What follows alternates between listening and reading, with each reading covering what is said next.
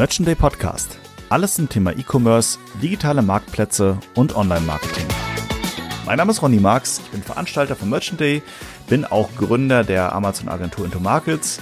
Ihr seht mich auf der Bühne vom Merchant Day in der Regel auf der Mainstage, wenn ich dort moderiere. Ansonsten halte ich auch eigene Vorträge auf anderen Veranstaltungen und ich leite euch ein bisschen durch den Podcast, beziehungsweise ich leite das Ganze ein bisschen ein zum Thema, äh, mit dem wir denn eigentlich gerade sprechen, beziehungsweise was ihr als nächstes hören werdet.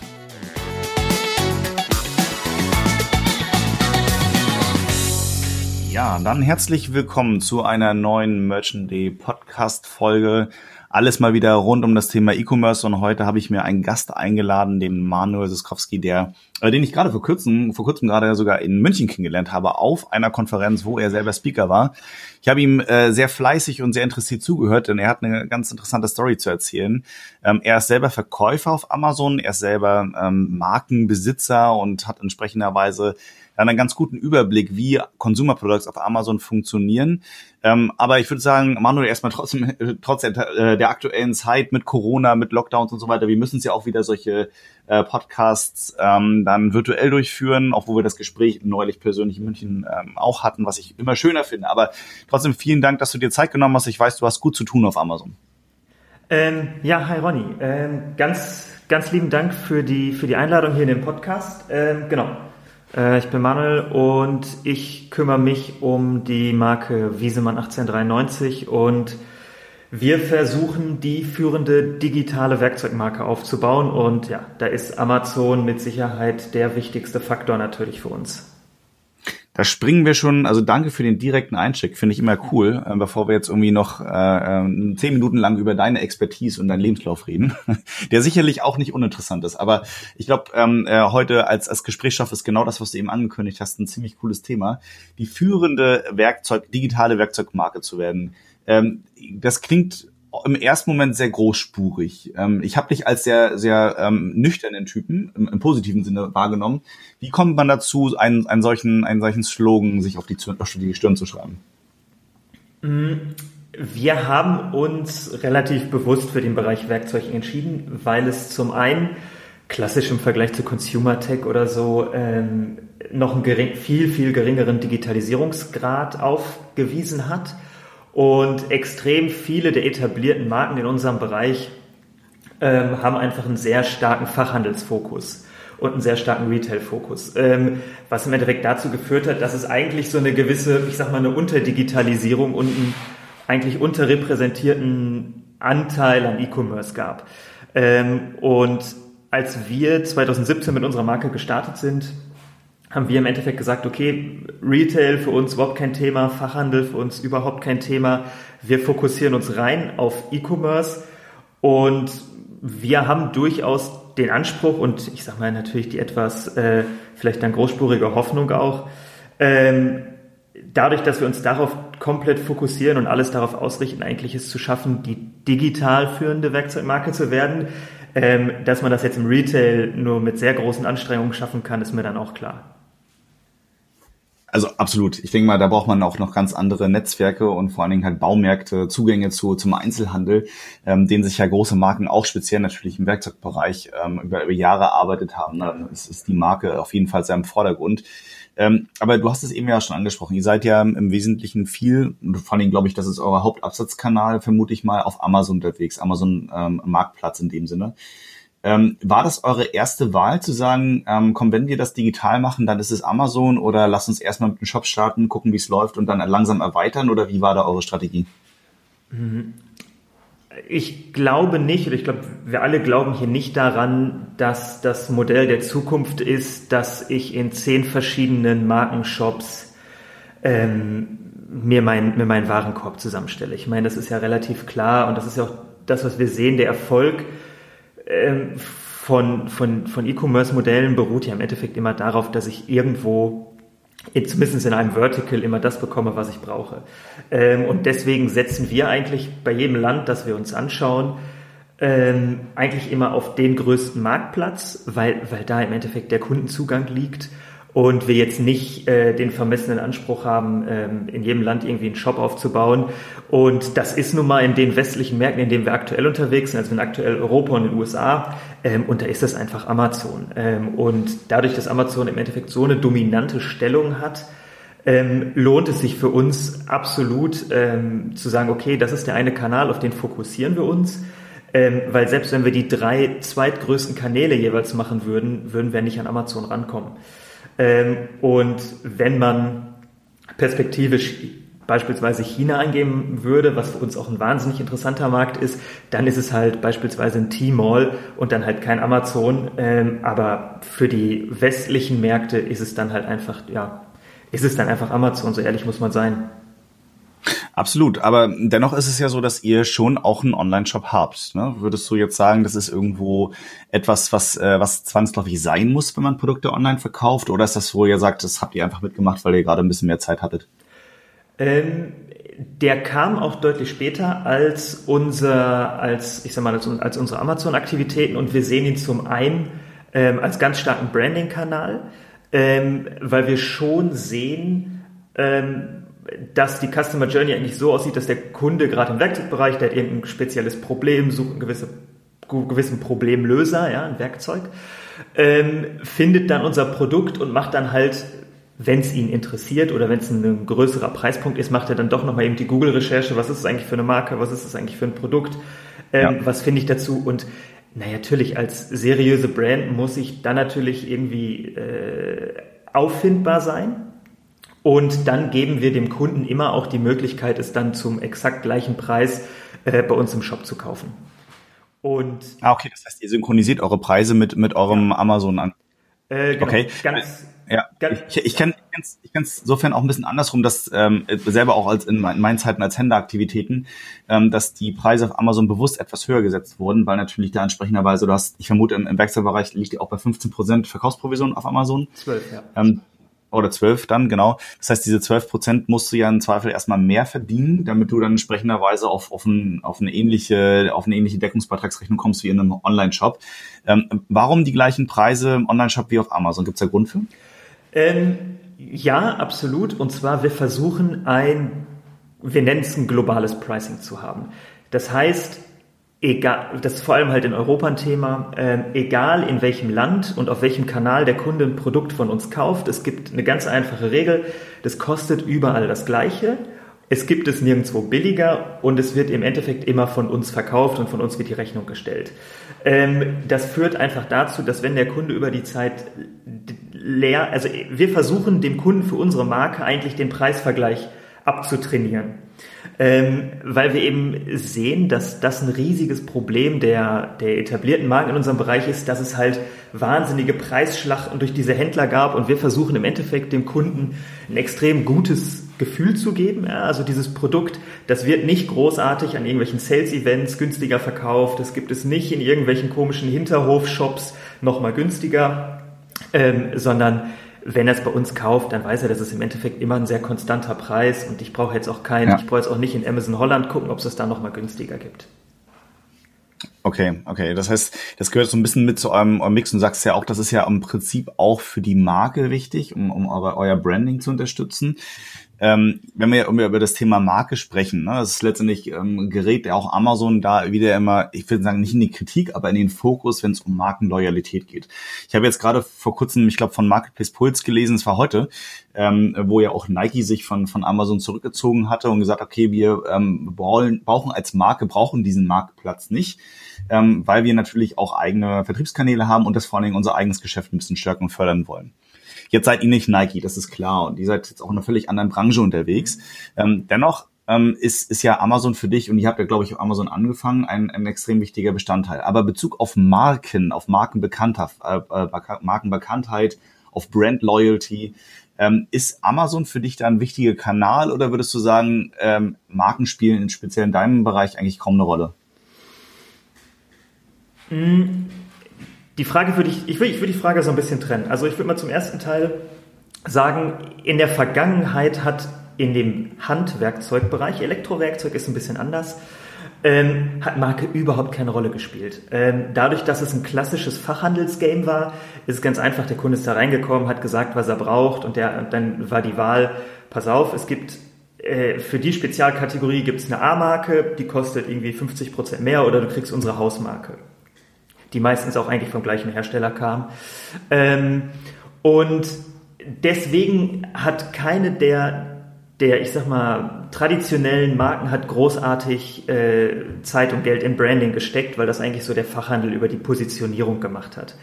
Ähm, dadurch, dass man, dass diese Funktion bei Amazon wegfällt, ähm, sehen, sehen wir das als mit Abstand den wichtigsten Hebel langfristig, ähm, auch in dem Bereich absolut zu branden. Ja, und ich meine, das ist eigentlich eine emotionale Kategorie, die wurde nur nie emotional bespielt.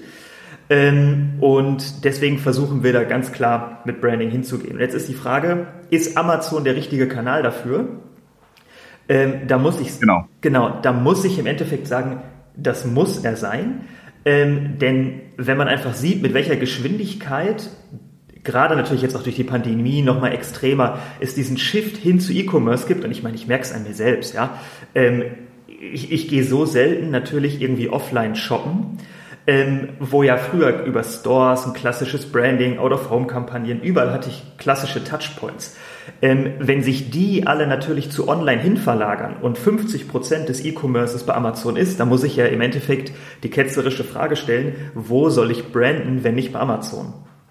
Und wenn man sich jetzt so seit 2017, wo wir uns das im Endeffekt angucken und so ein bisschen natürlich auch begleiten, sehen wir ja auch, dass der Marktplatz wahnsinnig viel an Branding-Möglichkeiten mittlerweile bietet. Ja.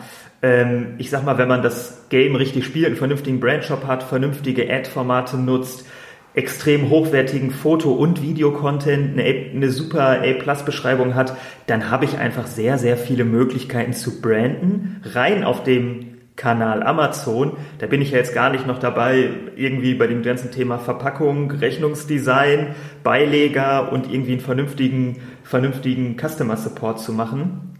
Ähm, aber ich glaube einfach dadurch, dass es so wenige Customer Touchpoints auch in unserem Bereich gibt, die außerhalb von Amazon liegen, ist es im Endeffekt die einzige Möglichkeit, dort zu branden. Okay, jetzt hast du ja so verschiedene, verschiedene Sachen angesprochen, die man auf Amazon machen kann. Ihr selber habt ja auch einen Brandstore, ähm, der offen gesagt eigentlich ziemlich cool aussieht. Also ich glaube, ähm, mehr kann man fast schon aktuell nicht rausholen.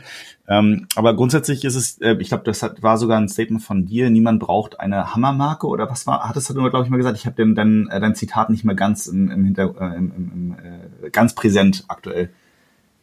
Ähm, oh, jetzt muss ich überlegen. Das, war, ich glaube, ich irgendwie irgendwie sowas sagtest du von wegen äh, in Bezug auf Hammer braucht eigentlich keiner eine, eine wirkliche Marke, weil ein Hammer ist so. ja auch im Prinzip Klar. ein generisches Produkt. Das ist das ist ja das, was in diesem gesamten Werkzeugbereich eigentlich sehr sehr ähm, verbreitet ist, dass ich ähm, das ist ja das, was ich vorher sagte. Du hast eigentlich mal so diese Expertenmarken vorher gehabt. Ähm, aber ich ja. meine, wenn man sich fragt, wie häufig kauft man einen Hammer, ja? Also ein guter ja, genau. Hammer, der hält 15, 20 Jahre. Ähm, und wenn ich in 20 Jahren, also ich bin jetzt 31, wenn ich mit 51 einen nächsten Hammer kaufen wollen würde, dann weiß ich nicht mehr, welchen Hammer ich äh, vor 20 Jahren gekauft habe. Deswegen gehen wir natürlich stark davon weg, so eine, hm, ich sag mal, so eine, so eine Kategorie, Produktkategorie-Marke zu sein. Das heißt, früher gab es so eine Zang-Marke, es gab die Hammer-Marke, es gab den Spezialisten für Drehmomentschlüssel. Ähm, aber das funktioniert halt meines Erachtens oder unseres Erachtens nach hier nicht mehr. Deswegen versuchen wir mit Wiesemann 1893 das Ganze natürlich deutlich breiter anzulegen. Und das mhm. gibt es eigentlich jetzt so traditionell bei den, bei den Marken nicht. Das war das, was die Baumärkte aber relativ früh verstanden haben, dadurch, dass sie sich Eigenmarken konstruiert haben und diese Eigenmarke im Endeffekt auf das komplette ähm, auf komplette Sortimente im Baumarkt. Ja, dann hat man alles Werkzeug von einer Eigenmarke aus dem Baumarkt bekommen. Ähm, und das ist dann eher so, sage ich mal, die Sortimentsstrategie und ich sage mal die Markenstrategie, auf die wir gehen, weil ich natürlich, ähm, also der klassische Kunde bei uns, so ein klassisches Szenario ist immer irgendjemand, der jetzt ein Haus kauft ähm, und dann auf einmal zum ersten Mal merkt, okay, ich muss ziemlich viel selber machen und plötzlich braucht man Werkzeug. Ja? Ähm, ich sag mal, kein, kein 21-Jähriger braucht normalerweise groß einen großen, hat einen großen Werkzeugbedarf, das kommt meistens erst später. Ähm, und dann braucht er natürlich den Hammer, dann braucht er irgendwie ein Brecheisen, Schraubenschlüssel, all das. Und dann haben wir natürlich den Vorteil, oder das ist natürlich das, was wir mit dem Sortiment auch versuchen, zu verstehen, was eigentlich die Patterns sind, die, wie das Kundenverhalten ist. Ähm, über die Zeit und dann macht es wiederum meines Erachtens nach absolut Sinn, Markenaufbau in einem Bereich dieser Kategorie zu betreiben, aber jetzt eine reine Marke für Vorschlaghämmer zu machen, ähm, ja, da bleibe ich relativ äh, bei dem Statement, das braucht kein Mensch. Okay, ja, also es ist auch nachvollziehbar. Aber ich meine, wir, also du bist jetzt auch selber relativ lange schon im Amazon-Geschäft ähm, dabei. Das heißt, ich glaube, ich glaub, wann was hast du gesagt, 2015 oder seit wann machst du das? Ja, wir haben ungefähr 2015 angefangen mit Wiesemann 1893. Ja, ja da haben wir eigentlich 2017 ja. angefangen. Also wir haben auch vorher noch okay. ein paar andere Sachen probiert, aber genau, das seit 2017. Okay, das heißt du, ähm, also ähnlich, ähnlich wie bei mir, auch ich glaube so 2014, 2015 ähm, waren zumindest auch meine Einstiege noch ein bisschen tiefer beim Amazon-Thema. Ähm, du kennst ja auch diese gesamte Private Label Community, du weißt ja auch, was da so ein bisschen abgeht. Ähm, in den diversen Facebook-Gruppen und Co. wird ja immer wieder davon gesprochen, du musst eine Marke werden, du musst Branding machen. Du selber sagst es ja auch, Amazon kann und äh, wird wahrscheinlich schon auch ein Kanal für Markenaufbau und Markenbildung sein. Ähm, jetzt aber die, die Gretchenfrage daran ist halt immer, was ist denn eine Marke eigentlich? Ähm, ja, du hast jetzt äh, Wiesemann 1893, das ist dein, dein, dein Label sozusagen. Dazu gibt's halt eine, äh, eine Wortmarke, eine Bildmarke, gehe ich von aus. So, das ist der technische Hintergrund zu sagen, jetzt ist das eine Marke. Aber ist das schon eine Marke oder ab wann ist eine, eine, eine Brand eine, eine Marke wirklich? Was würdest du sagen aus deiner eigenen Perspektive hier? Für mich ist es relativ, relativ einfach zu sagen. Ähm, in dem Moment, wo ein Kunde unsere Marke wiedererkennt ähm, und darauf basierend seine Kaufentscheidung stützt, ähm, ist das für mich eine sinnvolle oder erfolgreiche Marke. Also natürlich im ersten Moment muss ich es irgendwie schaffen, den Kunden vom Produkt zu überzeugen und im Endeffekt so eine Art Erstkauf hinzubekommen.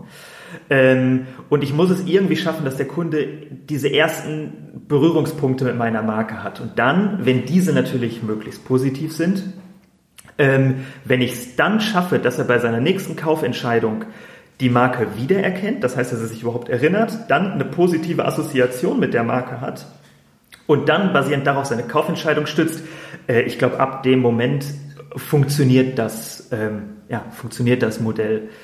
Ähm, und das ist im Endeffekt die, ja, die, die große Aufgabe, ähm, überhaupt, wie, wie schaffe ich es, dass Kunden mit meiner Marke in Berührung kommen. Ähm, also ich glaube, das ist, ja, das, also du sprichst ja diese, sag ich mal, diese Private Label Community an. Das ist ja das Problem, was viele haben, dass ich im Endeffekt ja nur ja. auf so einer rein transaktionalen Basis häufig arbeite. Und ich meine, ich sehe das hier selbst, ja. Branding kostet einfach mega viel Geld, mega viel Zeit, hat keinen direkten Sales Impact. Das ist halt kein Performance Marketing. Ähm, und das macht es natürlich extrem langwierig, sage ich mal. Ähm, aber wir sehen das natürlich, wenn, wenn wir sehen, okay, ein Kunde hat einfach Wiederholungskäufe. Oder wir sehen beispielsweise, wir haben so ein, ähm, wir haben so ein Projekt, Enable 3D, äh, wo wir für jedes Werkzeug kostenfrei 3D-druckbare Wandhalter zur Verfügung stellen ähm, klappt mega gut, ähm, schaffen wir extrem gut außerhalb von Amazon Customer Touchpoints zu erzeugen, wo Kunden oftmals gar kein Werkzeug von uns haben, weil ich sag mal, ein Hammer ist ein Hammer, ja. Ähm, ja genau. Wenn wir einen Halter dafür bauen, für diese Hammergröße oder für das Gewicht und den Typen, dann passt der in jede Marke. Das ist überhaupt kein Problem. Und das Interessante ist dann, dass Kunden von Fremdmarken, weil sie sich halt irgendwie für 3D-Druck interessieren, auf diesen Halter stoßen, äh, sich den ausdrucken, immer wieder mit unserem Logo, das in den Halter eingebaut ist, ähm, beispielsweise in Berührung kommen. Ähm, dann spekuliere ich natürlich schon darauf, dass der Kunde eine gewisse Assoziation mit der Marke hat und wenn der in im Durchschnitt dann, keine Ahnung, 20 Jahren oder in 10. Das heißt, wenn 5% der Kunden jedes Jahr, so muss man es dann im Endeffekt ja sehen, ähm, einen neuen Hammer kaufen, die, die damit in Berührung gekommen sind, da hoffe ich natürlich schon, dass sie dann irgendwie wieder diese Assoziation, ah, okay, da irgendwie von denen ist doch mein Hammerhalter, äh, was ist das denn für eine Marke? Okay, kenne ich und ich habe dieses Gefühl im Hinterkopf. Ähm, und ich glaube, das ist im Endeffekt das, was man schaffen muss, auch, ja, auch und vielleicht gerade in der Private Label Community, das irgendwie hinzubekommen. Was, glaube ich, einfacher gesagt ist als nachher umgesetzt. Ich meine, du machst es jetzt auch ein paar Jahre ähm, und äh, du hast ja auch deinen, deinen Platz erarbeitet, interessanterweise.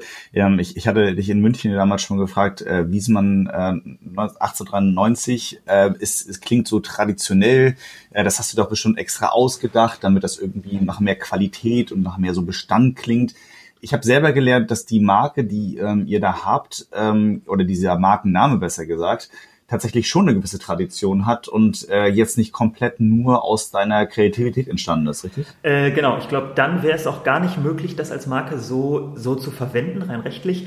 Ähm, nein, der Vorteil ist, ähm, wir konnten ähm, die Wiesemann GmbH nutzen ähm, die wiederum auf die Gebrüder Wiesemann aus dem Jahr 1893, damals gegründet in Remscheid, so in diesem Werkzeugcluster zurückgeht, ähm, weil es gibt ja im Endeffekt sehr, sehr, sehr viele alte deutsche Marken, ähm, die man ja die über die Jahrzehnte ja so ein bisschen verstaubt sind oder nicht mehr, nicht mehr genutzt worden sind oder irgendwie insolvent gegangen sind. Ähm, und da haben wir im Endeffekt gesagt, mh, also dadurch, dass wir mit dieser Firma auch zusammengearbeitet haben, äh, dass wir deren Marke nutzen ähm, und uns im Endeffekt dann so auf die Heritage beziehen. Ja, absolut. Das heißt, ihr äh, hat das eine Auswirkung? Also ich meine, das ist ja schwer zu messen, so ne. Aber ich meine, das, das klingt ja auch irgendwie so nach, du eben schon wieder sagtest, so nach typischer Tradition und so weiter. Ähm, das, das klingt so nach nach ähm, Wiesmann. So, das ist ein typisches, äh, was man im Baumarkt erwarten würde, wo euch ja im Prinzip ja auch platziert. Mhm. Ähm, hat das hat das für euch eine messbare Auswirkung oder glaubst du, wenn mir zum Beispiel sagen würde, Wiesmann 1893 ersetzen wir durch ähm, bei Lando XX, irgendwie mal um irgendeine blöde äh, Markenkonstruktionsnamen halt zu entwickeln, äh, hat das irgendwie eine Auswirkung oder ist das eigentlich völlig Banane? Weil es im Prinzip ja ein Hammer, wenn das euer Hauptprodukt ist. So wie du sagst, ist ja auch ein generisches Produkt und die Marke spielt da nicht eine extreme Rolle. Also der Markenname, besser gesagt. Also hat der Markenname Wiesmann für dich, ähm, glaubst du, eine, eine wirkliche Auswirkung auf, die, auf, den, auf den Absatz auch generell gesehen? Ja, also wir können es schwer messen. Ähm, ich meine, dafür müssten wir einen sehr sauberen AB-Test fahren äh, mit einem anderen Markennamen. Das wäre halt, das wäre sehr aufwendig. Ähm, aber wir sehen es in den Rezensionen sehr häufig, dass Kunden, also A, es gibt wirklich Kunden, die die Marke von früher noch kennen. Ähm, das das haben wir wirklich mehrfach schon gesehen und wir haben auch hier Werkzeuge aus den 50er Jahren, die damit noch gelabelt sind und ähm, das, das sind so ein paar, ich sag mal, äh, ja, Antiquitäten, die man zum Teil auftreibt. Ähm, das gibt es noch, das ist aber ein sehr, sehr, sehr geringer Effekt. Ähm, wir sehen vor allem in Südeuropa sehr stark, dass die Kunden, ähm, dass die Kunden natürlich dann sofort assoziieren, okay, deutsche Marke, lange Geschichte, irgendwie Tradition, genau, dann genau. aber häufig ähm, interessanterweise es so einen kleinen Bruch gibt, weil wir ja in unserem gesamten Branding relativ modern auftreten. Ähm, das heißt, da gibt es häufig so einen kleinen Stutzmoment bei den Leuten, weil wir im Endeffekt nicht in unserer Kommunikation machen Qualität und Tradition, sondern im Endeffekt versuchen deutlich emotionaler zu arbeiten. Ähm, aber insgesamt glaube ich absolut, dass es einen, ähm, einen großen, großen Vorteil hat. Und es klingt jetzt ein bisschen pathetisch, aber ich finde es im Endeffekt natürlich auch cool, so eine alte deutsche Marke dann irgendwie so ein bisschen altes Leben oder ein bisschen neues Leben wieder einzuhauchen. Ja, das, das ist es ja irgendwie auch, ne? Letztendlich, äh, man, man äh, erweckt das wieder zum Leben und ich finde es irgendwie, äh, das höre ich jetzt tatsächlich, obwohl ich schon ein bisschen länger auch in dem Bereich unterwegs bin und vielen, vielen Unternehmen zu tun hatte, ähm, so auch der von zum ersten Mal, dass eine Marke wieder neu erle äh, oder neu ähm, befrischt, erfrischt wird, auf jeden Fall neu wieder zum Erleben erweckt wird ähm, eine spannende Geschichte. Aber ich meine, wir sind jetzt nun, und du bist ja auf dem Amazon-Marktplatz unterwegs, wo ähm, äh, du auch durchaus gegen, speziell im Werkzeugbereich, gegen große Marken ankämpfst. Ne? Da gibt es, wir müssen jetzt keine großen Namen nennen, aber tatsächlich gibt es da eine Menge Marken, die äh, natürlich auch im Elektrowerkzeugmarkt unterwegs äh, sind. Das wird wahrscheinlich für euch nicht unbedingt super attraktiv sein, aber ähm, durchaus auch dieses manuelle Werkzeug ähm, ähm, herstellen und vertreiben über Amazon und Co. Ähm, ist das irgendwie für euch ein Problem oder ist das einfach eher eine, Challenge, wo du sagst, die nehme ich gerne an oder sind große Marken eben aufgrund ihrer Größe gar nicht so in eurem Scope, wo ihr sagt, wir positionieren uns eigentlich ganz gut dazwischen und daneben und haben eigentlich ja kein Problem mit denen. Ist das, treten die euch auf die Füße in irgendeiner Form oder merkt ihr das gar nicht? Also ich hoffe natürlich, dass wir denen eher auf die Füße treten. ähm, so im Selbstverständnis. Ähm, Schwierig. Also wir haben jetzt hier letztens irgendwie viele Bewerbungsgespräche gehabt und meine Lieblingsfrage bei dem Bewerbungsgespräch, womit man eigentlich alle schocken kann, ist, wie viele Werkzeugmarken kannst du nennen? Ähm, dann kommt meistens noch Bosch, Makita, na, dann wird schon ein bisschen schwierig. Und dann ist meine Antwort natürlich, nee, nee, keine Elektro-Werkzeugmarken, sondern Handwerkzeugmarken. Und dann, also dann ist bei den meisten sehr, sehr, sehr schnell Schluss. Ähm, was, was an, einfach an diesem Fakt liegt, dass es häufig sehr spezifische Marken sind für eine Produktkategorie ähm, und die historisch nie viel Branding gemacht haben. Ähm, und deswegen keine hohe Markenbekanntheit haben. Deswegen ist es sogar so, dass ganz viele Konsumenten, die jetzt nicht Profischrauber sind, eine Ausbildung im Handwerksbetrieb gemacht haben oder so, ähm, sondern im Endeffekt so der ganz normale Durchschnittsverbraucher, ich würde schätzen, der, der Durchschnittsverbraucher kennt 0,5 Handwerkzeugmarken. Das wäre jetzt so äh, meine Schätzung. Deswegen fällt. Ach, ist das echt so, ja? ja ist, Spannend. Also, also ich weiß natürlich, ich bin natürlich vielleicht ein bisschen biased, einfach aufgrund der Altersstruktur von den Leuten, die ich, die ich das gerne immer frage. Aber ja, also der ganz normale Durchschnittskonsument kennt da wirklich sehr, sehr, sehr wenig Marken, ähm, was uns super in die Karten natürlich spielt, ähm, weil viele dann gar nicht unterscheiden können, ist das jetzt A-Marke, ist das nicht A-Marke, ist das eine neue, ist das eine reine Digitalmarke, das, das, das klappt häufig gar nicht. Ähm, und dadurch, dass viele Brands dann auch nicht auf Amazon spezialisiert sind, das heißt, dass sie nicht vielleicht den perfekten Amazon-Content haben, ist es dann sogar eher häufig so, ähm, dass die Marken, ähm, dass, dass, dass ich, das ist zumindest meine Hoffnung, dass das Kundenempfinden bei uns natürlich hochwertiger ist, weil bei uns es deutlich mehr und deutlich besseren Content spezifisch für die Plattform gibt. Ähm, und das ist was, das hat sich, das, das, das ändert sich gerade rapide und natürlich die ganzen Brands arbeiten stark an dem Content-Thema.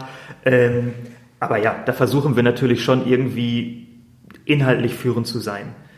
Und es gibt immer wieder, also wenn wir jetzt kleines, kleines Nerd-Beispiel jetzt hier für Werkzeugfans. ähm, wir haben so eine Teleskopratsche rausgebracht. Ähm, und da ist es so, dass wir uns preislich unter dem Marktführer, äh, kostet 35 Euro vom Marktführer, und wir sind dann auf 29,95 gegangen. Ähm, und da ist es im Endeffekt so, dadurch, dass wir deutlich besseren Content haben, hat das auch im Launch sehr, sehr gut funktioniert.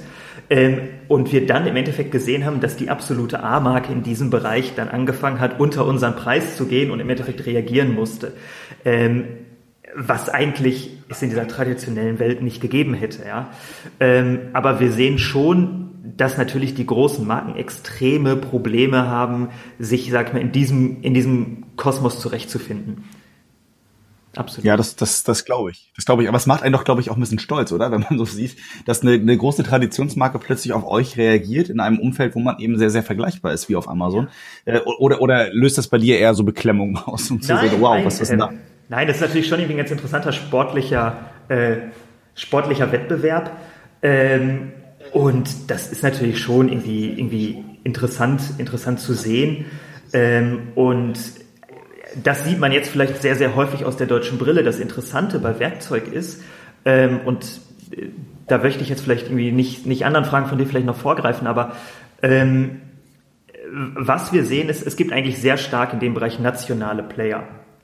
Und wir glauben, dass unsere einzige Chance überhaupt ist, langfristig ein viel, viel stärkerer internationaler Player zu werden, weil äh, dadurch, dass, dass man im Endeffekt sieht, dass so stark Rezensionen harmonisiert werden, ähm, dass man eigentlich nur eine Chance hat, wenn man auf möglichst vielen Marktplätzen, Amazon-technisch zumindestens aktiv ist, weil man sonst es gar nicht langfristig schaffen kann, ähm, eine kompetitive Anzahl an Rezensionen zu bekommen.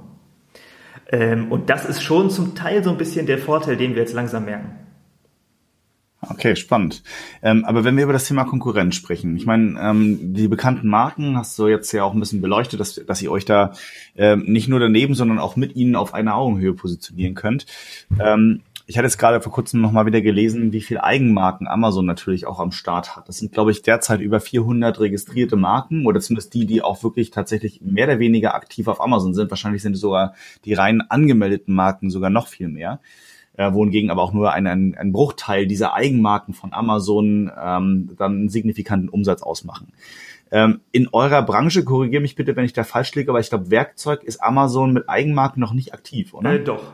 Ähm, ist auch tatsächlich. Mit welcher Marke denn? Darfst du das sagen? Willst du das sagen? Ja, easy. Also ähm, die sind mit Amazon Basics unterwegs, würde ich, auch, okay. würde ich sagen, in den USA erfolgreich, in Europa extrem unerfolgreich. Ähm, und mit Umi. Ah ja, stimmt, du hast recht. Umi, genau, ja. Richtig, die stellen ja Werkzeuge her. Völlig ähm, richtig. Ja, genau. In Umi klappt in Europa schon besser. Und Aha. Äh, es ist natürlich relativ interessant, weil ähm, das ist natürlich für uns eine riesen Gefahr. Ähm, haben wir am Anfang gedacht, zumindestens. Das Interessante ist aber, dass der Werkzeugbereich echt extrem longtailig ist. Ja? Ähm, das verteilt sich ex extrem stark und das Problem von Amazon, als auch von jedem, ist natürlich, das Produktmanagement seitig vernünftig zu machen. Du kannst halt, ich meine, die können jetzt, es lohnt sich für Amazon nicht mit Umi äh, 150 Ratschen-Variationen und Sets rauszubringen. Natürlich gehen die auf die drei Topseller und dann gehen die immer auch auf ein ja, preislich sehr kompetitives Segment. Und die gehen im Endeffekt mit ihren Eigenbrands, aktuell zumindestens eigentlich auf den Low-Cost-Bereich. Ähm, auch was Qualität angeht. Und ich, mhm. ich würde auch sagen, dass wir am Anfang mit der Brand und der Positionierung auch eher in dem Bereich angefangen haben dass man aber ehrlicherweise sagen muss, dass es langfristig extrem schwer wird, sowohl gegen die Amazon-Eigenmarken preislich in dem Bereich zu konkurrieren, als auch gegen die chinesischen Brands in dem Bereich zu konkurrieren. Ähm, von daher glaube ich, dass Branding eine, eine sehr clevere Positionierung ähm, als auch einfach guter Content eigentlich die einzigen Möglichkeiten sind, ähm, langfristig dagegen irgendwie zu bestehen. Spannend. Äh, du hast nämlich jetzt genau eine Sache vorweggenommen, die, ähm, die ich jetzt auch genau in dem Kontext noch gefragt hätte. Amazon Eigenmarken ist das eine. Ich, ich glaube, so ganz ungefährlich ähm, ist es nicht, ne? weil letztendlich natürlich sind sie positionieren sich derzeit so ein bisschen in dem Bereich ähm, günstiger Produkte und ihr seid ja eher so ein bisschen hochwertiger unterwegs. Aber es ist ja relativ einfach für Amazon zu sagen, hey komm, ähm, äh, was der Wiesmann da mit Hammern macht, mhm. können wir rein theoretisch auch machen. Ist das auf Dauer kein, kein äh, ja, Bauchschmerz für dich? Weil letztendlich die, die Sourcing-Quellen hat Amazon ja. Und sie könnten da relativ easy eure Produkte kopieren und reingehen. Oder spielt dann tatsächlich auch der Markenname Wiesmann, den Amazon ja nicht hat?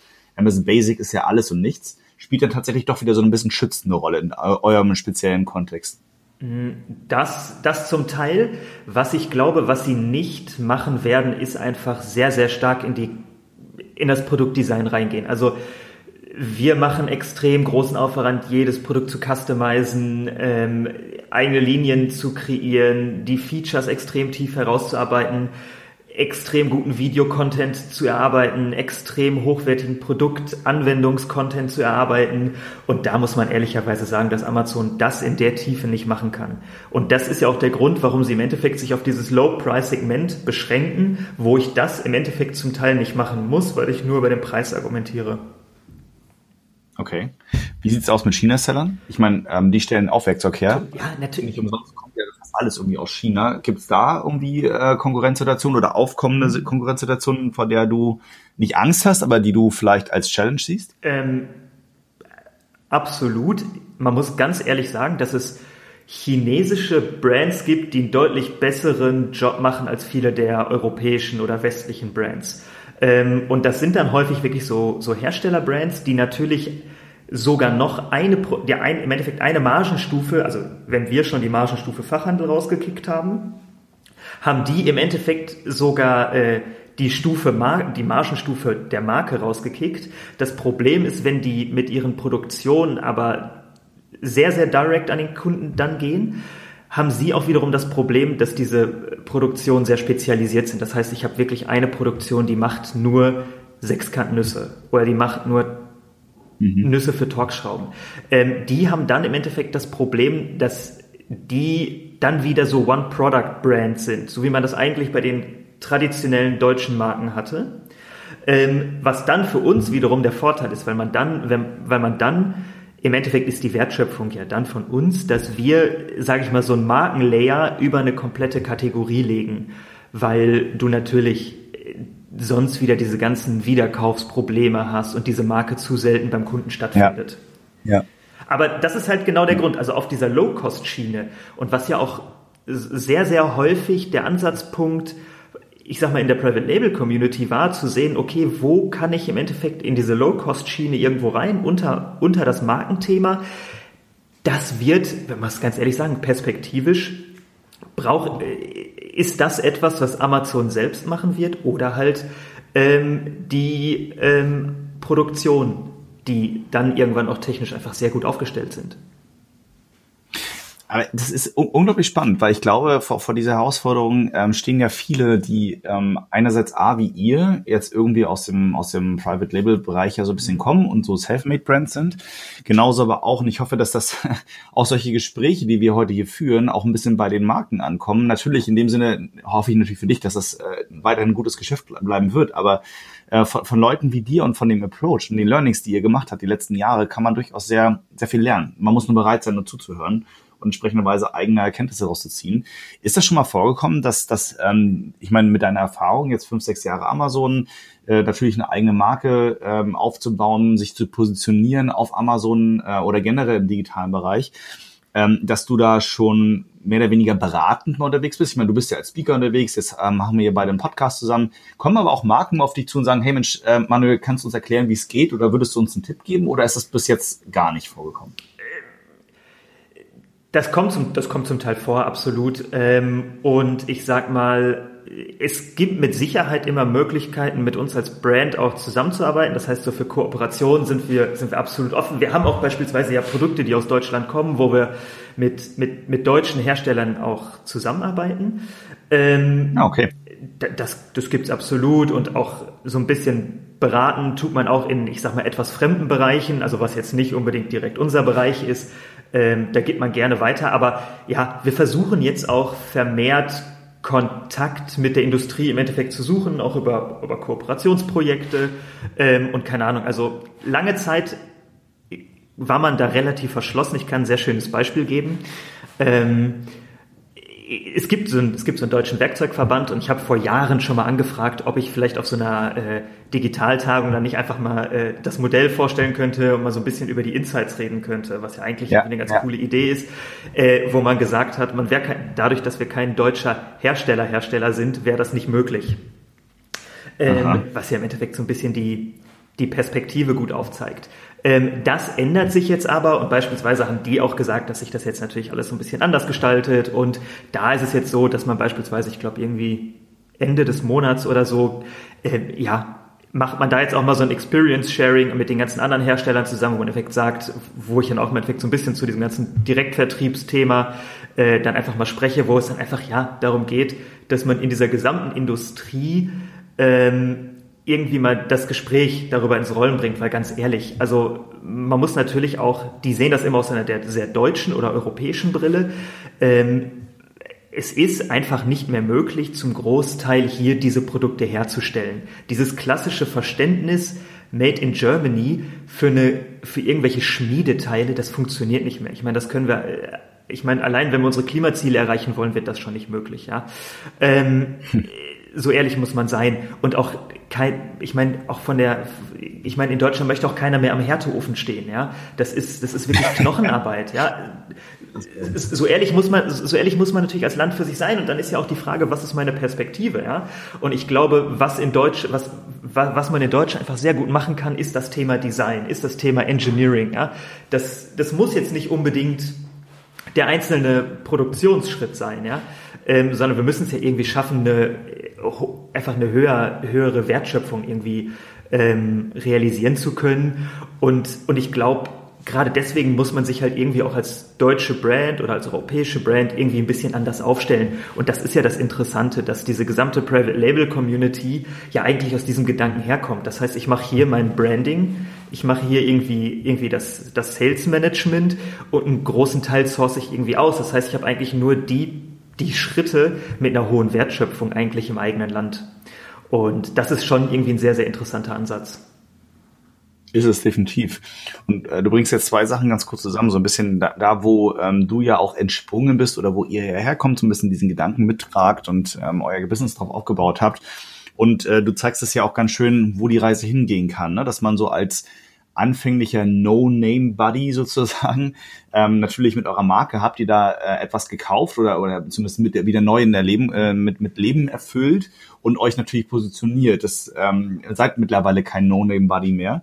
Ähm, aber ihr, ihr ähm, sprecht auch mit der Industrie und schaut, was zukünftig möglich ist.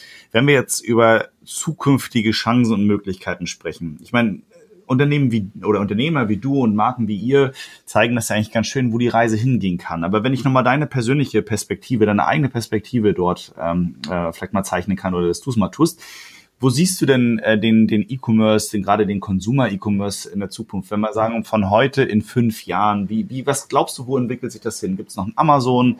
Reden wir schon über ein Alibaba? Ist das alles gar nicht mehr existent? Gehen wir zurück zu Webshops? Was glaubst du, was in fünf Jahren alles möglich ist oder nicht möglich ist?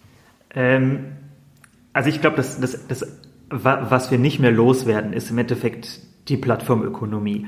Ähm, das ist einfach das, was am ist einfach was am einfachsten und angenehmsten für den Kunden ist. Ähm, und natürlich meine persönliche Hoffnung wäre, nat wäre natürlich, dass wir irgendeine Alibaba-Variante auch in Europa bekommen und wir es dann im Endeffekt schaffen, hin zu einem Duopol zu kommen, ja, ähm, weil man im Endeffekt sieht, dass natürlich eine Monopolisierung nie gut für die Kunden, nie gut für die Lieferanten ist. Ja. Ähm, das sieht man, also ich persönlich immer gerade, wenn man irgendwie versucht, man Lieferando-Service-Mitarbeiter zu bekommen. Ich glaube, das ist seit, seit den ganzen Mergers da komplett eingestellt. Ähm, und da erfährt man immer so first-hand, was es heißt, irgendwie in einem Monopol zu leben, meines Erachtens nach gerade. Hm. Ähm, ja. ja, also das ist auf jeden Fall, ich glaube, Plattformen werden bleiben. Man kann aber nur hoffen, dass es irgendwie zu einem Oligopol oder zumindest zu einem Duopol kommt. Ja, so wie man es eigentlich früher auch mit eBay und Amazon hatte. Ähm, ja. So, das ist aber ja auch nicht mehr so.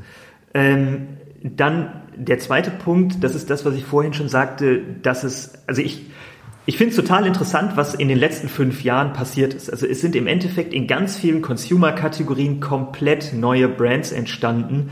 Ganz häufig irgendwie sehr organisch gewachsen, ähm, auch sehr, sehr gesund ja eigentlich gewachsen. Und es gibt ganz viele kleine Brands, die jetzt größer sind und im Endeffekt sehen wir, dass es auch auf der Consumer-Seite eigentlich so, ein, ja, so eine Bildung von so einem neuen Mittelstand gibt.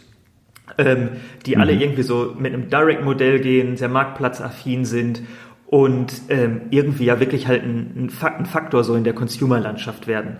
Ähm, ich glaube, viele dieser Brands, wie auch von uns, ich hoffe, dass sich das halt positiv weiterentwickelt und im Endeffekt was ich vermute, dass es bei allen ähnlich ist, dass man einen gewissen Globalisierungsdruck hat.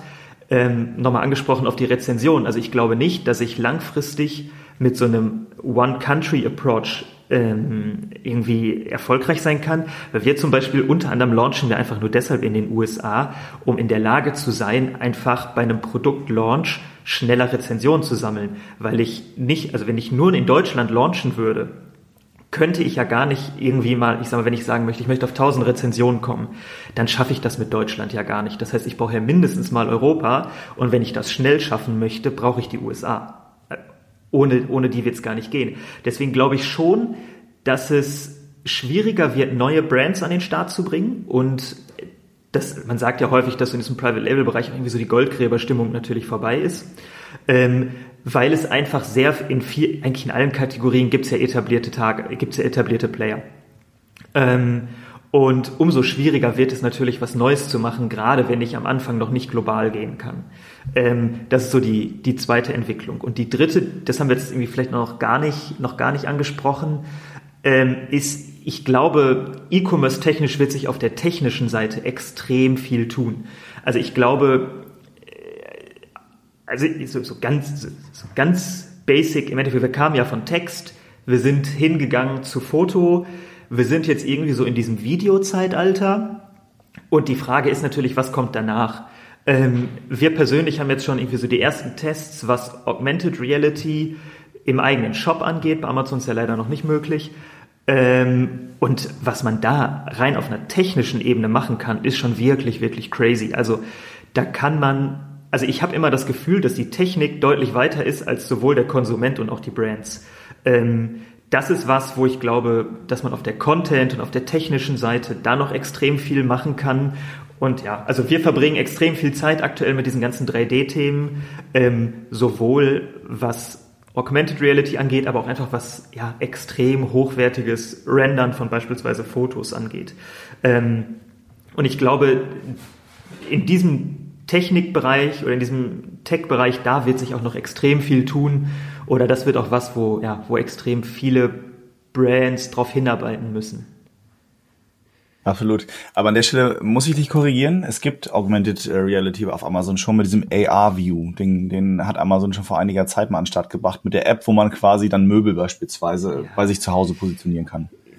Es gibt, ich weiß, es gibt auch in diesem Möbelbereich gibt es auch zum Teil diese gefühlten AR-Bilder, die aber in Wirklichkeit, glaube ich, nur 360-Grad-Bilder sind, zum Teil im Test, im Test für, für viele. Aber das ist ja leider noch, noch überhaupt nicht ausgerollt. Ähm, Nein, das. Und das, das finde ich eigentlich mega schade. Also wir, wir haben das bei uns im Shop jetzt zuletzt einige Tests gefahren und das klappt. Also solange ich das zumindest in Chrome benutze, das ist immer die einzige Einschränkung. Ich brauche keine App, ähm, ich brauche keine besonderen Berechtigungen. Das klappt einfach ohne Probleme. Ja? Über zumindest, also ich glaube, dass die Handys dürfen jetzt auch nicht älter als fünf Jahre sein, aber bei 80 Prozent der Handys funktioniert das ohne Probleme und das ist schon wirklich cool. Und ja. ähm, ich glaube, da wird auch, da wird auch in vielen Kategorien wenig drum herumführen. Aber ist das, ist das relevant äh, für, für Hammer? ich meine, Augmented ähm, Hammer zu haben, den ich dann irgendwie virtuell in der Hand, ich meine, mit einer VR-Brille kann ich mir das sogar noch gut vorstellen, dass ich so ein Ding dann quasi gefühlt in der Hand habe und den halt äh, in der Hand rumbewegen kann, aber ein Hammer ist ein Hammer, ne? Also. Ja, beim, beim Hammer schon. Ein ganz anderes, ein ganz, bei einem ganz anderen Thema ähm, bist du, wenn es um Kompatibilität gibt. Das Interessante bei zumindest bei diesem Google AR ist, dass du die Sachen immer in 100% Größe sehen kannst. Das heißt, ich kann extrem gut sehen, beispielsweise ist das eine Halbzollnuss, ist das eine Viertelzollnuss. Ähm, und ich kann irgendwie, ich kann natürlich, wenn ich eine gewisse Problemstellung habe oder auch in diesem ganzen DIY-Bereich, wo es dann eher um so einen ästhetischen Aspekt zum Teil auch geht, kann ich einfach sehen, passt das da rein? Und da bin ich, also wir sind, würde ich jetzt sagen, so eine, bei uns, ja, ist es so eine Grenze. Ja? Ob das immer Sinn macht, weiß ich hm, nicht. Ja, so ein bisschen zum Teil natürlich Spielerei, aber wenn ich sage, Baumarkt an sich, mega praktisch. Ähm, das, auf jeden Fall, das, auf jeden Fall. Und, und ich glaube, wenn sich der Kunde einmal daran gewöhnt hat, also letztens hatte ich mich mit einem Freund unterhalten und der sagte, ja, natürlich kaufe ich kein Produkt bei Amazon, was kein Video hat. Ähm, weil der, der benutzt immer eine App und der scrollt immer direkt zu diesem kleinen Dreieck vor. Das heißt, der guckt sich gar keine Bilder an, was ich schon total verrückt fand. Ähm, okay. Und wenn ich es natürlich irgendwann schaffe, den Kunden so daran gewöhnt zu haben, dass er es ganz normal findet, sich dieses Produkt von allen Seiten anzuschauen, das auch mal aufzuklappen ähm, und einfach zu sehen, wie, was ist die Größe, wie bewegt sich das, wie funktioniert das, ähm, dann wird es natürlich extrem schwer, den Kunden irgendwie wieder auf so eine 2D-Bildebene zurückzubringen. Okay, dann hast du ja im Prinzip eben schon ganz gut beleuchtet, so ein bisschen, wo ihr herkamt, wo das Ganze hinging. Und speziell im Kontext mit Amazon, Amazon Marktplatz, da hat sich jetzt in den letzten Monaten, kann man sagen, obwohl das komplett nicht ganz neu ist, so ein neuer Seitenarm Nebenast entwickelt, ähm, ein Geschäft drum um diese Amazon Marktplatz Services, Dienstleistungen und so weiter. Die Rede ist von M&A, also klassisch Merchant Acquisition was wir ja in anderen Industrien ja auch kennen. Ein Unternehmen kauft das andere oder eine Unternehmensgruppe äh, kauft andere Unternehmen auf, äh, führt die zusammen, zerschlägt sie wieder, verkauft sie wieder etc. Und spez speziell diese M&A-Aktivitäten kennen wir jetzt auch von Amazon, spätestens der Trasio, die ja relativ schnell sehr groß geworden sind. Und ich kann mir gut vorstellen, dass du mit Wiesmann 1893 und, und ähm, der Sichtbarkeit, die du generiert hast und dem Erfolg, durchaus vielleicht auch potenziell auf der Einkaufsliste von diversen anderen M&A-Klonen äh, oder Trasio-Klonen, besser gesagt, die jetzt in Europa und in Deutschland äh, kursieren, stehst. Äh, wie, wie ist da deine Meinung? Wie ist deine Erfahrung und, und was hast du bis jetzt so in dem Kontext ähm, selbst schon, schon mit äh, an Gesprächen geführt? Ähm, ja, ist, ist auf jeden Fall eine total spannende Entwicklung und ehrlicherweise für jeden in der Szene natürlich gut, wenn das Interesse daran steigt. Ähm, ich glaube, eine Sache dafür war, war extrem wichtig und das war die, ähm, der, der Anker-Börsengang, wo die im Endeffekt zuletzt in Shenzhen äh, ihren IPO hatten und mittlerweile und dann auch, glaube ich, auch direkt mit 8 Milliarden in äh, US-Dollar bewertet wurden und das auch seitdem relativ, relativ stabil ist. Ähm, obwohl man immer gesagt hat, ja, das ist ja auch eigentlich nur eine Amazon-Marke und die haben eine extrem hohe Abhängigkeit ähm, von einem Kanal. Das scheint aber der Kapitalmarkt trotzdem zu honorieren. Ja, das äh, scheint jetzt irgendwie da überhaupt nicht sauer aufzustoßen. Und ich glaube, basierend auf den 2019 Ergebnissen wurden die mit achtfach Sales bewertet. Ja. Also ähm, extrem, extrem hohe Bewertung, extrem interessant. Und dann kam im Endeffekt dieses Trasio-Modell auf, wo man gesagt hat, okay, pass auf, ich nehme Venture Capital auf, ich kaufe mir davon ein paar ähm, ein paar Amazon-Brands zusammen und dann ist diese Theorie und dann mache ich die besser. Ja. Ähm, da war ich am Anfang sehr, sehr, sehr, sehr skeptisch, was das Modell angeht, ähm, weil ich einfach nicht glaube, weil ich glaube, dass, dass es sehr schwer ist, ein Portfolio von sehr vielen, von sehr vielen Firmen, Firmen zu managen. Und ja, also wir wurden da auch von, von einigen angesprochen. Ich habe jetzt wirklich auch mit ein paar hier aus Deutschland, ein paar aus UK mich unterhalten. Ähm, das ist für uns keine wirkliche Option, einfach weil der Multiple zu klein ist. Wir können gleich mal äh, beleuchten, wie viel man da eigentlich bekommt. Das ist ja vielleicht irgendwie ganz spannend. Ähm, ganz spannend für alle. Auf jeden Fall. Ähm, und ich habe gesagt, das ist für uns jetzt für uns nicht das Richtige, das auf jeden Fall. Ähm, und ich war am Anfang sehr, sehr skeptisch bei dem Modell. Mittlerweile würde ich sogar sagen, dass ich meine Meinung ein bisschen geändert habe, weil ich habe mich mit, mit denen ganz offen unterhalten und ich fand das Modell halt spannend. Und nachdem man, man sich ein bisschen unterhalten hatte, haben die halt auch gesagt, ja, die führen gar nicht dann im Endeffekt alle Marken vor, sondern auch deren Approach ist natürlich dann im Endeffekt eine Brand über mehr, über, für eine Kategorie im Endeffekt so über viele Brands überzustülpen. Und das ist im Endeffekt natürlich was, wo ich glaube, dass das wiederum funktionieren kann. Ähm, und da hat einer beispielsweise auch gesagt, dass die natürlich, deren Idee ist irgendwann so eine, im Endeffekt so ein Procter Gamble FMCG Digitalmodell zu bauen, ja, wo ich mir auch denke, hm, ja gut, dann in dem Approach kann das wieder funktionieren. Denn das Interessante ist, dass sie ehrlicherweise die Amazon-Marken sehr, sehr günstig einkaufen. Ähm, es ist eine andere Frage, wer, wer, wer irgendwie für den Preis verkauft, aber da kann man auch mal gleich drüber nachdenken, für wen das vielleicht spannend ist und für wen nicht. Ähm, und wenn man das einfach mal durchspielt, also die zahlen dreifach EBIT ungefähr, aber deren EBIT ist, ist kein echter EBIT, sondern das ist im Endeffekt äh, das, was Amazon einem auszahlt. Das heißt irgendwie nach allen Gebühren, nach Werbung, nach, nach, nach den ganzen transaktionalen Daten abzüglich der Cost of Goods Sold. So, das ist im Endeffekt deren Ansatz. Äh, und wenn man dann beispielsweise sagt, wenn jetzt irgendwie hier jemand mit einer, mit einer Brand unterwegs ist und da bleiben, sage ich mal, nach dem Modell so 20 im Monat hängen, so 20.000 Euro, das sind im Jahr 240.000 Euro, dann würden die hergehen und würden sagen, die Valuation ist 750.000. Und wenn man natürlich jetzt sowas wie so eine Ankerbewertung dagegen hält, ist das ja auf dem Level relativ, relativ klein. Und habe die auch gefragt, also ganz ehrlich, wer verkauft denn dann? Ähm, und da war deren Antwort ganz, ganz offen. Das sind halt häufig viele, die die es geschafft haben, mit wenigen Produkten irgendwie relativ erfolgreich zu werden, aber jetzt keine große Organisation aufwollen, nicht internationalisieren wollen, nicht sich die ganzen Sales-Tax-Themen antun wollen ähm, und im Endeffekt vielleicht noch andere Projekte haben, das Geld dafür nutzen oder ganz ehrlich, äh, wie da auch jemand sagt, ein paar Jahre sich ein schönes Leben irgendwo auf einer netten Insel zu machen, was ja mit dem Geld absolut möglich ist.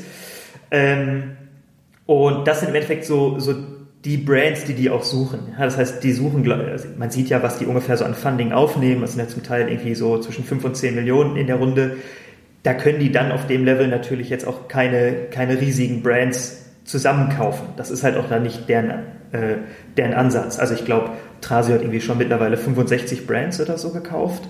Ja, das ähm, ist eine ähm, Menge das sind dann im Endeffekt nicht die, nicht, die, nicht die ganz großen jeder Kategorie, aber da haben sie natürlich auch viel weniger Hebel, Sachen zu optimieren. Und da glaube ich mittlerweile, da musste ich auch ein bisschen meine, meine Meinung einfach ändern, dass die langfristig auf jeden Fall eine Chance haben. Ja? Ähm, und dass es auf jeden Fall ein interessantes Modell, Modell ist, auch aus einer VC-Perspektive. Die Frage ist natürlich, wie viele von denen können sich durchsetzen. Ja? Ähm, und wie viele wirklich gute, gute Targets ähm, finden die überhaupt? Das ist, glaube ich, die, die große Herausforderung. Aber es ist ehrlicherweise für jeden, auch in der Private Label Szene, natürlich eine super Nachricht, weil es auf einmal einen relativ transparenten und liquiden Exit-Markt auf einmal gibt. Absolut. Aber ich meine, grundsätzlich, ich meine, äh, ja, du hast schon recht, das ist äh, mit Anker sicherlich, weil ich mal eine Ausnahmebewertung, man kennt das ja auch, Also ist jetzt nicht ganz so publik, aber tatsächlich gibt es das ja auch im Dienstleistungssektor. Ähm, ich selber betreibe ja auch eine Amazon-Agentur und kenne den Markt da auch ein bisschen. Das konsolidiert sich zum Teil ja auch. Ähm, ja. Auch da gibt es äh, durchaus große Player, die wiederum solche Sachen integrieren in ihre eigenen ähm, Agenturlandschaften und so weiter. Ähm, aber äh, du sagst ja selber, das ist vielleicht eine ganz schöne Geschichte für einen Seller, dass der sich dann vielleicht ein paar Jahre eine, ein ganz nettes Leben machen kann, egal wo. Ähm, Allerdings ist das ja auch durchaus ein bisschen, ich sehe es auch aus der Perspektive, Amazon verändert sich als Marktplatz. Du hast heute eine Konkurrenz als Seller, die du vor fünf, sechs Jahren gar nicht hattest. Ähm, Stichwort China, Stichwort Eigenmarken auf Amazon. Siehst du es nicht ein Stück weit auch als Chance, als Seller, jetzt, wo das Geschäft noch gut läuft, ähm, einen Ausstieg zu schaffen, Geld mitzunehmen, was vielleicht in einem Jahr oder vielleicht sogar in einem halben Jahr oder wenn der Account von Amazon dicht gemacht wird, morgen schon quasi sofort nichts mehr wert ist. Ist das nicht auch trotzdem eine gute Chance oder ist das eher, wo du sagst, er ist eigentlich ein bisschen modernes Piratentum, ähm, äh, so ein bisschen die Leute ausnutzen, schnellstmöglich und was zusammenkaufen. Äh, in welche Richtung tendierst du aktuell eher? Ich glaube, ich tue mich ein bisschen schwer. Also ehrlicherweise, ich finde die Bewertung, die Bewertung finde ich absurd niedrig. Ähm, ich glaube, dass es aber für, für einige Sinn machen kann. Ich glaube, jeder, der keine professionelle Marke langfristig aufbauen möchte, einen gewissen langen Atem auch mitbringen möchte und vielleicht auch dem auch irgendwie vielleicht so ein bisschen Positionierung und einfach die langfristige Vision fehlt, why not? Ja, also als, ich sag mal ganz hart gesagt, als Angestellter in dem Beispiel 750.000 irgendwann mal zu machen, das dauert relativ lange, ja. Also ich, ich, ich glaube, das ist, wenn Leute für den Preis verkaufen, ist es ein fairer Preis. Ähm, ich glaube, für jeden, der eine ernsthafte Brand aufbauen will, ähm, gerade in diesem, und das sich eher als Direct-to-Customer-Brand versteht, da geht es natürlich um ganz andere Bewertungen. Ja? Also ich meine, da gibt es ja sehr, sehr viele sehr positive Beispiele zuletzt, ähm, wo im Endeffekt deutsche Konzerne und Mittelständler ähm, auf Direct-to-Customer-Brands zugehen, diese, diese bei sich in den Konzernen integrieren und, ähm, und im Endeffekt da sich versuchen, das auch so ein bisschen ähnlich, ähnlich aufzubauen. Ähm, und da geht es natürlich um ganz andere Bewertungen. Aber ich glaube, da muss jeder für sich so ein bisschen, bisschen irgendwie, ja, in sich, vielleicht so ein bisschen in sich hineinhören, klingt jetzt auch wieder so pathetisch, aber ähm, sich überlegen, möchte ich das wirklich langfristig so All-in machen, was natürlich auch so die, die größere Wette ist mit dem größeren Risiko? Oder sage ich irgendwann, okay, pass auf, ich habe irgendwie meine, meine KPIs auch vielleicht dahingehend so ein bisschen optimiert, dass das in deren Berechnungsgrundlage gut aussieht ähm, und dann verkaufe ich da und ja, mein Gott, dann mache ich mir vielleicht mal irgendwo schöne zehn Jahre. Also es, es ist ja jetzt wirklich, ist, nee, ist jetzt, ist jetzt nicht mein Ziel und ähm, das funktioniert ja in Organisationen nicht. Also ich meine, wenn man hier wie wir ein Team aufbaut, also die, die übernehmen ja kein Team, die übernehmen ja nur eine Marke und Assets. Das interessiert ja. die alle überhaupt nicht. Ähm, und das wird aber vielleicht auch so ein bisschen eher noch zu diesem Trend führen, dass es sehr große Marken auf der einen Seite gibt, mhm. die, die beispielsweise so ein Trasio im Hintergrund haben. Ja, das kann natürlich auch strukturell eine wahnsinnige Hilfe sein. Ähm, und es gibt vielleicht so ein paar Brands, die es dann irgendwie sich dazu entschieden haben, okay, wir gehen, ich sag mal, wir gehen jetzt all in und deswegen wird es vielleicht insgesamt dann innerhalb des, des, ich sag mal, des Ökosystems einfach insgesamt größere Player geben und weniger kleine, weil die dann zu einem gewissen Teil einfach konsolidiert werden. Ja, das, ja, ich, ich sehe es auch so. Aber es ist auf jeden Fall eine spannende Entwicklung, dass, ähm, dass es jetzt solche Sachen auch gibt. Und für den einen oder anderen Seller, ähm, der vielleicht Amazon mal ein bisschen ausprobieren wollte und dem vielleicht auch das Ganze über den Kopf gewachsen ist, ähm, kann das durchaus eine schöne Chance sein, das loszuwerden und damit auch noch ein bisschen ähm, Geld zu machen. Weil mit dem Geld, ganz ehrlich, wenn man einmal so ein bisschen Unternehmerblut geleckt hat, ähm, kann man sicherlich ja auch sich woanders wieder positionieren oder Fehler, die man früher gemacht hat, mit einem neuen Business dann vielleicht auch wieder ähm, ausgleichen oder gar nicht erst begehen. Aber auf jeden Fall, äh, ja, da, danke dir, Manuel, für, für deine Einschätzung. Und wenn ich auf die Zeit schaue, wir sind deutlich über die avisierte halbe Stunde hinausgekommen. Was aber gar nicht schlimm ist, weil ich, ich glaube, ich könnte mich hier noch äh, länger mit dir weiter unterhalten. Vielleicht machen wir noch mal eine, eine Folge zwei daraus, weil ähm, Amazon schlägt natürlich dein Herz, Herz, Herz, Herz für, meins mehr oder weniger auch, muss zwangsläufig. Aber ich, ich glaube, es gibt eine ganze Menge Thema, äh, Themen um E-Commerce und Online-Marketing, um Markenaufbau drumherum, die wir vielleicht später noch mal beleuchten können. Ja danke dir an der Stelle schon mal für deine Zeit. Aber ganz entlassen bist du noch nicht. Ich mache mit all meinen Podcast-Gästen zum Schluss immer so eine kleine Fragerunde. Äh, das bereiten wir ja logischerweise auch nicht vorher vor, weil ich so ein bisschen deine, deine Spontanität abklopfen möchte. Na, klasse. Ähm, du kriegst von mir äh, fünf Entweder-Oder-Fragen und ja. müsstest dich äh, relativ schnell entscheiden, in welche Richtung du tendierst. Gerne. Bist du fertig? Startklar. Absolut, genau. Es ist völlig harmlos. Wir fangen auch ganz langsam und ganz seicht an. Für dich relativ, glaube ich, einfach zu beantworten. Erste Frage, Manuel. Marktplatz oder Webshop? Äh, Marktplatz. Dachte ich mir fast. Nächster Punkt. Podcast oder Buch lesen?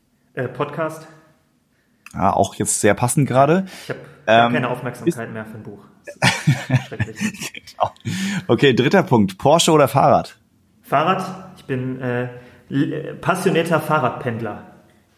Passionierter Fahrradpendler. Das ist ein schöner äh, T-Shirt-Slogan, muss ich mir merken. Ähm, nächster Punkt. Weltbekannt oder Underdog? Ich fühle mich ehrlicherweise in der Underdog-Rolle immer lieber. Oder immer eher wohler. Aber du willst ja. mal weltbekannt werden. Man möchte weltbekannt werden, aber ich, ich, ich finde die Underdog-Rolle eigentlich angenehmer. Sagen fast alle. ist okay, legitim. Okay, letzte Frage, Geld oder Liebe? Äh, Liebe. Ähm, wow, das, kann, das ging mal schnell und das für, für einen Unternehmer. Ob ich dir das glauben möchte, weiß ich noch nicht. Das finden wir irgendwann noch mal raus. Ähm, ja, Mario, also, aber da man Liebe nicht kaufen kann, ähm, würde ich sagen, also zumindest nicht langfristig, ähm, glaube glaub ich ja. Definitiv bleibe ich bei der Antwort. Freut wir, wir sprechen mal wieder. Wir sprechen uns nochmal. Freut sich meine Freundin dann noch zu hören. Siehst. Ja. Manuel, äh, besten Dank, dass du dir so viel Zeit genommen hast und ähm, auch so so offen warst und viele Sachen ähm, äh, auch angesprochen hast, die ja. man vielleicht so nicht nach draußen bewerten würde. Insofern äh, freut es mich umso mehr, dass du mein Gast warst. Wie gesagt, wir machen vielleicht nochmal eine zweite äh, Podcast-Folge. Ähm, ich danke dir. Ähm, bleib vor allen Dingen gesund. Ich wünsche dir weiterhin viel Erfolg mit Wiesmann auf Amazon ja, und generell mit eurer Marke. Ähm, ja, und ansonsten hören, sprechen wir uns bestimmt irgendwann mal wieder. Und wenn man dich irgendwie kennenlernen möchte, ich verlinke so ein bisschen dein Social-Profil, ähm, LinkedIn und so weiter nochmal genau. mit rein in den Podcast. Ähm, dann kann man da, denke ich mal, gerne auch mal auf deine Expertise zurückkommen, vermute ich mal, oder? Ja, klar. Äh, bei LinkedIn immer, äh, glaube ich, sehr gut erreichbar. Sehr cool. Manu, besten Dank und ähm, bis bald. Ja, danke dir. Ciao. Ciao.